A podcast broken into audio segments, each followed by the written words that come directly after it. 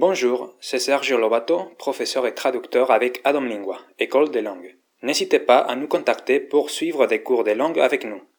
Aujourd'hui, je vais vous présenter une expression, hacer la vista gorda, avec un article apparu sur elpaís.com.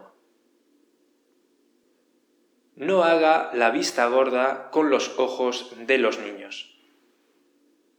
Se calcula que el 98% de los españoles menores de 18 años no llevan gafas de sol, todo un riesgo innecesario. En España aún no existe una conciencia social sobre la importancia de proteger los ojos de los más jóvenes. Lo primero que debemos hacer es renovar nuestra mentalidad las gafas no son solo para adultos o una mera cuestión de moda. Por ello, se recomienda que los pequeños empiecen utilizando gafas de sol flexibles y ligeras. Si usted es padre, no haga la vista gorda. Utilice gafas de sol con filtro para rayos ultravioleta.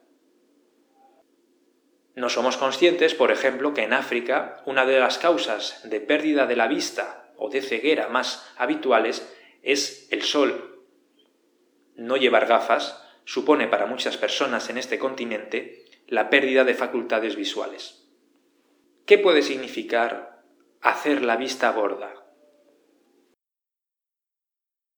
J'espère que ce podcast vous sera intéressé.